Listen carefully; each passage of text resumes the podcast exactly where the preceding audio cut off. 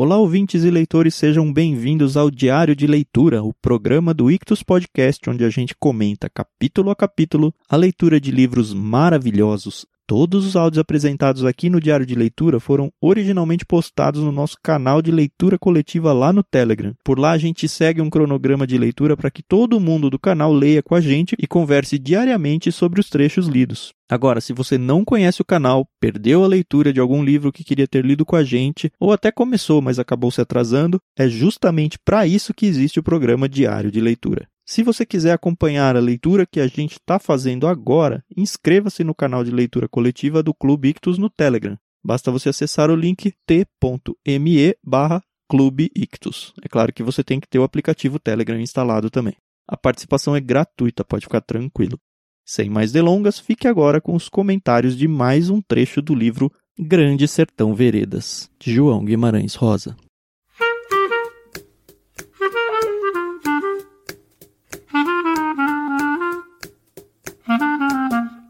Bom dia, Carol, tudo bem? Olá, Tiago, bom dia, pessoal. Tudo bem? Sim, graças a Deus. E você, tá bem? Tudo jóia. Tá curtindo o livro, não? Nossa, demais.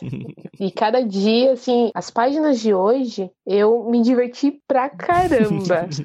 É, eu tô curtindo demais também. Naquela vibe de ficar lendo devagarzinho mesmo, curtindo cada uhum. palavra. Eu levo em média de 35 a, a 45 minutos para ler essas páginas, porque assim, eu tô tentando fazer uma leitura não tão rápida, mas fluida.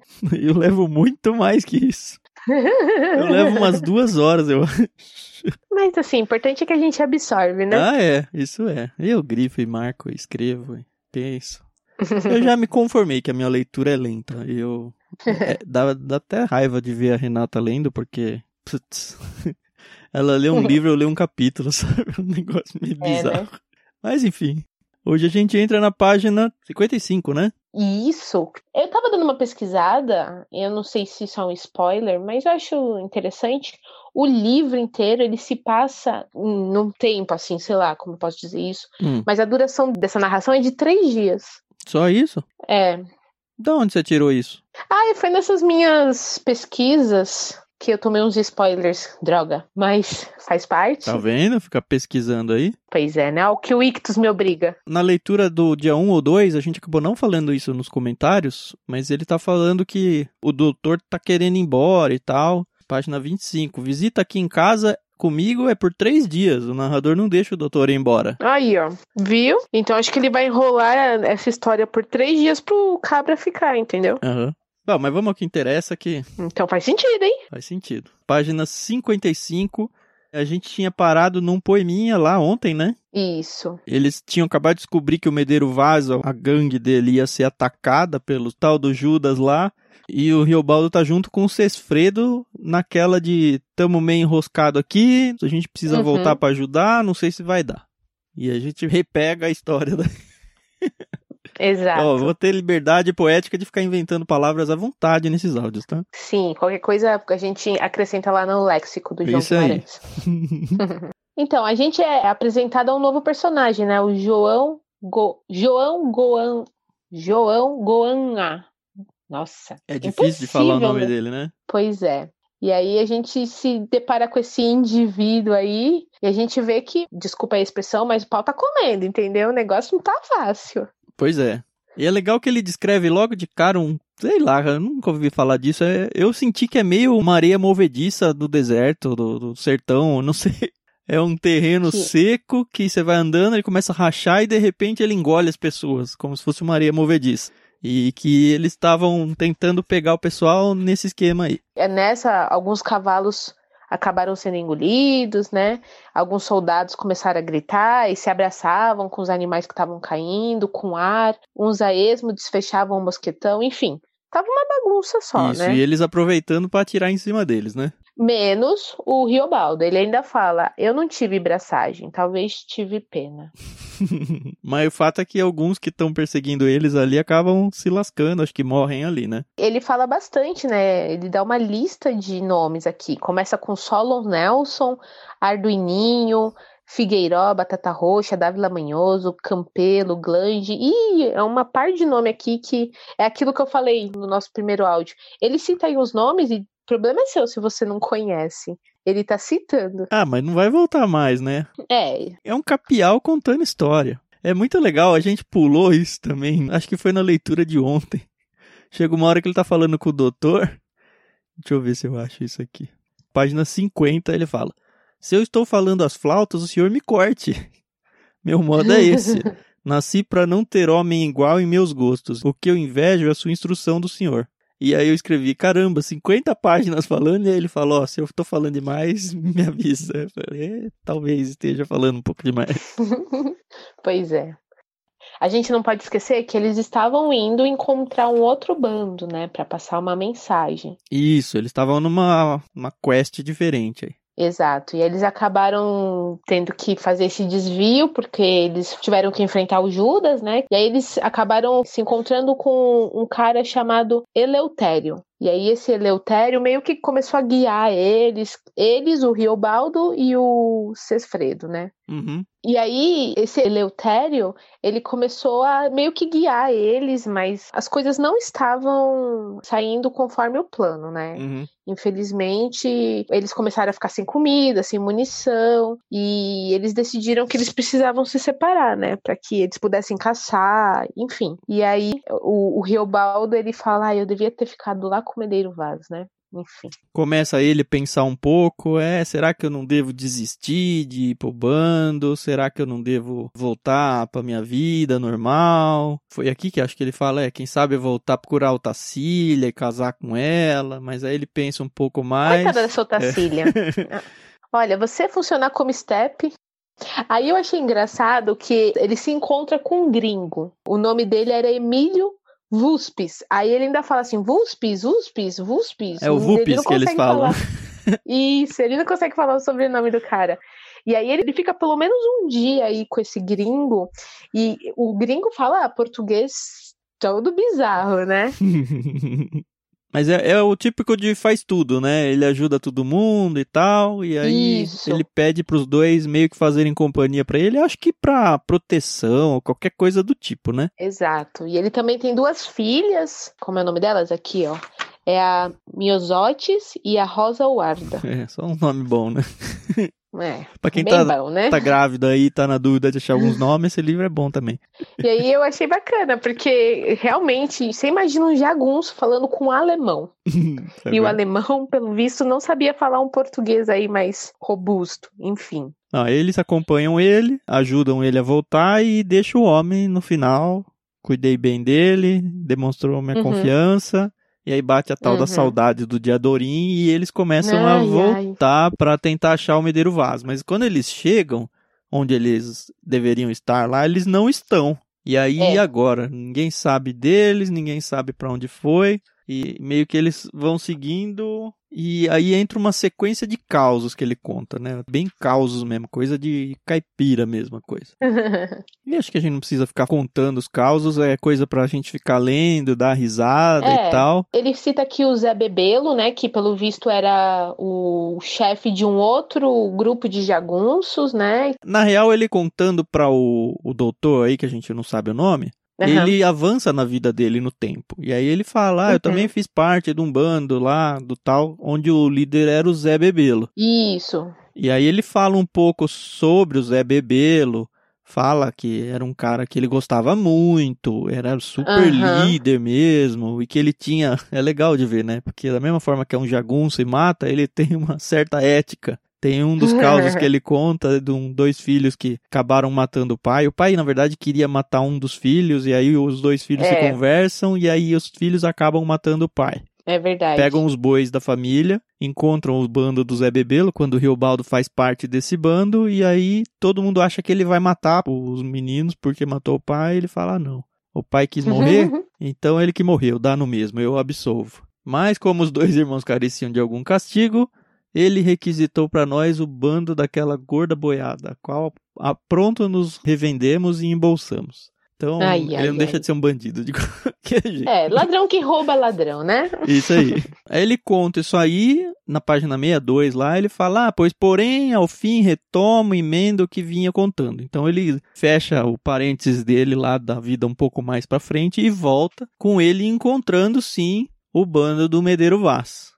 E quando ele É. chega, o Medeiro Vaz tá super mal, assim, doente, moribundo mesmo. Lembra que quando ele saiu, ele já. Eu já tinha achado que ele não ia mais encontrar. É, verdade. A gente comentou isso. E aí ele chega meio que pra ver o Medeiro Vaz morrer. Eu achei interessante porque aqui narra que toda noite ele, ele chegou numa época em que tava chovendo muito, né? Uhum. E aí eles arranjaram a pele de um, de um boi pra proteger o Medeiro Vaz, né? Fazer tipo uma cortininha, alguma coisa assim, né? Isso, isso. E aí, antes do Medeiro Vaz partir, ele- aí você ia falar, né, o que ele faz. É, o Medeiro Vaz tá praticamente morrendo. Ele fala, é, quem que vai capitanear, né? Uhum. E ele olha pro Riobaldo e faz menção de ser ele, mas ele morre sem verbalizar. É, A princípio o Riobaldo fica, ixi, acho que ninguém percebeu, porque eu não quero de jeito nenhum. Só Isso. que o, o Diadorim viu, né? sim. E aí ele fala, não, é você mesmo, é você. Só que ele fica nessa, ah, eu não quero, não serve pra mim, né? Ele fala assim, mano, velho, Riobaldo, tu pode. E ele, não sirvo, não sirvo. E aí, eu achei muito engraçado que ele fica, não quero, não quero, não quero. Aí o Diadorim fala, então eu vou. É. Aí o, o, o Riobaldo fala assim, me dá uma vontade de matar alguém. É interessante, porque a hora que ele falou eu vou, eu, na minha cabeça o Riobaldo ia aceitar de boa. É. Mas ele não gosta, não. Inclusive o Diadorim, quando ele fala, ah, pois então eu tomo a chefia, o melhor não sou, gente, mas porfio no que quero e prezo conforme vocês todos também. A regra de Medeiro Vaz tem de prosseguir, com tensão. Aí ele fala, mas se algum achar que não acha o justo, a gente isso decide na ponta das armas. É tipo, discorda, a gente vai duelar aqui. E Uhum. aí todo mundo fala, não, não, pode ser, pode ser, pode ser. E o Riobaldo fala, discordo, de Adorim não.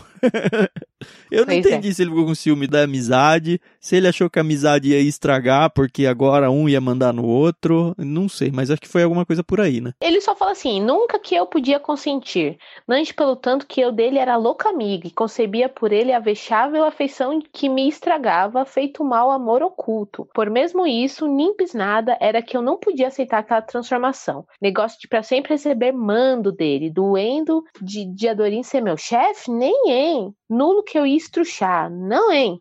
Clamei. Que como um sino desbalada, discordo. Isso. Então acho que ele não queria essa coisa, né? A gente é amigo e de repente você vai começar a mandar em mim? Uhum. Não rola, entendeu? E é interessante que ele tá pronto pra duelar, né? Ele fica naquela, será que eu vou duelar com ele? Será que não vai? E o Diadorim acho que fica também numa sinuca de bico aí. Verdade. Mas assim, por fim, o próprio Riobaldo fala: Veja, Marcelino Pampa é quem tem de comandar, mediante que é o mais velho e de mais de mais velho valente e consabido de ajuizado. Aí eles escolhem esse Marcelino, ele fica meio assustado, né? Porque acho que até então ele nunca imaginou que ia começar a ser capitão aí dos cabra macho. Uhum. Ele aceita, né? Aceita, mas já fica na cara que ele é um bananão, né? É. E aí, agora que eu quero saber como é que as coisas vão fluir, né? Porque o Medeiro Vaz era aquela coisa, o povo tinha medo de falar com ele, né? Uhum. E esse Marcelino aí Pimpão já diz, né? É um pimpão. Aí ele conta a história do tal do Davidão e do Faustino. E eu não sei se esse Faustino Aham. tem alguma herança do Fausto, de. Acho que é o Goethe, né? Que escreve o Fausto, não lembro. Nossa, eu não tinha pensado nisso. É, eu pensei, a hora que Faustino. É, um personagem que vai passar, é só um caos mesmo. É bem legal Uhum. essa historinha aí. É mais um caos, né? Desse tal do Davidão. Ele faz um pacto com o Faustino e fala: Ó, se a morte for chegar, eu te pago aqui um dinheiro, 10 contos de réis e você morre no meu lugar, tudo bem? E o cara aceita, o Faustino. Ai, ai, ai. Tipo, não acontece nada, os dois envelhecem, mas aí ele conhece uma pessoa que fala: Oh, essa história é boa, podemos contar um fim diferente do que aconteceu, né? E aí É. inventa um fim todo legal que acho que eu não vou ficar contando aqui, não. Você tá lendo livro, vai. Tudo bem, né? É, eu acho bacana isso, né? Que o, o Riobaldo, ele conheceu muita gente interessante, né? Pela vida dele. Essas andanças. Ele realmente era um homem muito violento, né? Porque, enfim, era a realidade dele. Mas ele sabia separar a hora de ser um, entre muitas aspas, um homem culto Uhum. e a hora em que ele tinha que ser um homem realmente violento. Achei bem bacana essa história do livro aí, do rapaz que ele conheceu. E aí volta pra história do bando, o Marcelino Pampa mostra toda a sua fraqueza, porque eles estão meio encurralados lá pela polícia, milícia, outros bandos É. que estão pra, pra atacar eles e tá chovendo pra caramba. E aí o que que a gente faz? Vai pra aqui, vai pra ali, espera. Ele tenta Uhum. pegar conselho tanto com o Riobaldo quanto com o tal de João Conclis. E aí os dois ficam conversando, mas não chega a conclusão nenhuma. Fala, à tarde a gente vai resolver. Aí eles reencontram o bando do Zé Bebelo. Na real, o Zé Bebelo que aparece, né? Ele, o Zé Bebelo aparece com cinco caras só, mata uma Isso, gangue isso. enorme lá, mais de 30 pessoas, e chega um moleque adolescente todo desesperado pra falar: "Ixi, olha o que aconteceu, conta a história pra eles". Tá vindo aí e aí eles sabem que é alguém que é amigo. E aí sim Uhum. aparece o tal do Zé Bebelo com esses cinco. E aí ele é super bem recebido. O Medeiro Vaz Sim. tinha acabado de morrer, então ele presta suas condolências, porque aparentemente era um grande amigo. Nossa, e é muito legal, né? É, ele tira o chapéu, faz ali tipo um minuto de silêncio. E eu acho que eles não estavam acostumados de ver esse tipo de reverência, né? Uhum. Que eles ficam todos, uau, olha que coisa interessante, né? Diferente, né? Tanto nessa parte quanto na hora em que o Medeiro Vaz morre, o texto ele é muito emotivo, deixa a gente até Aham. bem mal, assim. Eu não cheguei perto de chorar nesse trecho, mas é, é um texto que mexe um pouco com a gente. Pelo. Você consegue perceber o quanto ele era importante para aquele bando e o, Uhum. autor sabe trabalhar as palavras aqui para explicar bem a coisa do luto, né? E o que eu achei interessante é que aí o Zé Bebelo meio que assume ali eles, eles acabam se juntando ao grupo do Medeiro Vaz, né? Ele vem, o Zé Bebelo, antes de se juntar, ele falou: Ó, vim cobrar pela vida do meu amigo Joca Ramiro. Joca Ramiro era o Uhum. pai do de Adorim, né? Isso. que a vida em outro tempo me salvou da morte, e liquidar com esses dois bandidos que desonraram o nome da pátria e esse sertão nacional, filhos da égua. Então foram dois caras que mataram o Joca Ramiro, esses dois caras já estão meio que jurados pelo bando que era do Medeiro Vaz, e agora a gente sabe que o Zé Bebelo também tá atrás. Todo mundo se entreolha e tal, e o próprio líder novo lá, o Marcelino, ele fala: "É, vamos se juntar então, e a gente tem a mesma o mesmo objetivo de vingança e tal". E o Zé Bebelo fala: amizade e combinação eu aceito, mano velho. Já juntar, não. Só obro o que muito mando. Nasci assim, só sei ser chefe. E aí fica aquele negócio, e agora lascou, não lascou. Só que o Marcelino Pampa já sabia que ele era um bundão mesmo. É. E aí ele mesmo sugere, ó, você pode ser nosso chefe, todo mundo concorda, e aí o Zé Bebelo de fato se torna o líder. E se mostra um senhor líder, né? Uhum, sim, ele já divide o, o bando em grupos menores, né? E aí coloca o Diadorim em um, o Riobaldo em outro, e ele já dá ordens. E são três drongos de 15 e um de 20. Em cada um, ao menos um bom rastreador. E aí ele já organiza ali todo o acampamento e ele ainda fala: o acampamento da gente parecia uma cidade. Uhum. Então que o negócio estava bem organizadinho, né? A sério, ele me chamava para o lado dele, ia mandando vir os outros, Marcelino Pampa, João Conclis de Adorim, o Urucuiano Pantaleão, o Fafafa, vice-mandantes. Todos tinham de expor o que sabiam daqueles gerais territórios. As distâncias em léguas e braças, os vals, o grau do fundo dos marimbus e dos poços, os mandembes, onde se esconder, os mais fartos pasos, como Zé Bebelo simplificava os olhos e perguntando e ouvindo avante, às vezes riscava com ponta de uma vara no chão, tudo representando, e organizando aquilo tudo na cabeça, estava aprendido.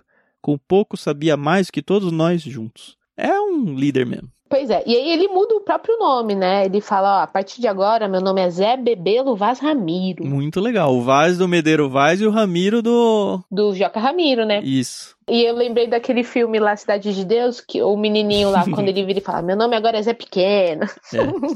E vamos em guerra, não tem nada de se esconder e fugir nada. Vamos em guerra, É. vamos, vamos rebentar com aquela cambada de patife. Saímos solentes, entes. E aí sai pro pau comer, né? É, Rola assim o primeiro ataque, eles andam ladeando lá um dos rios, chegam onde estão os tal dos Judas lá, se organizam ali, é, parece que a gente tá lendo aqui ó, as batalhas de Davi, a coisa. É é. muito legal.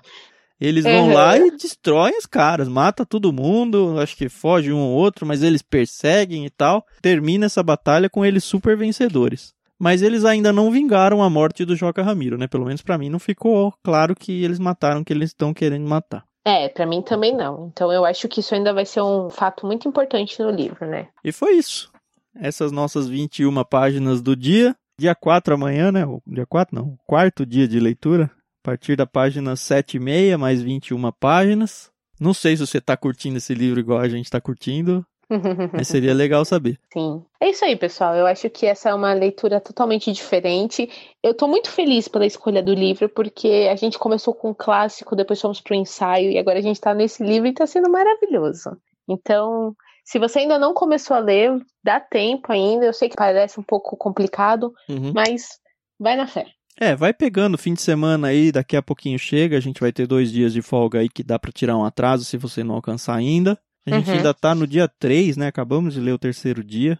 São 20 dias, então mesmo que você se atrase um pouquinho, dá para pegar os áudios depois sem problema algum. É isso aí. Então a gente volta amanhã com mais impressões e diversão. Beleza. Até amanhã. Tchau, tchau. Até amanhã, pessoal.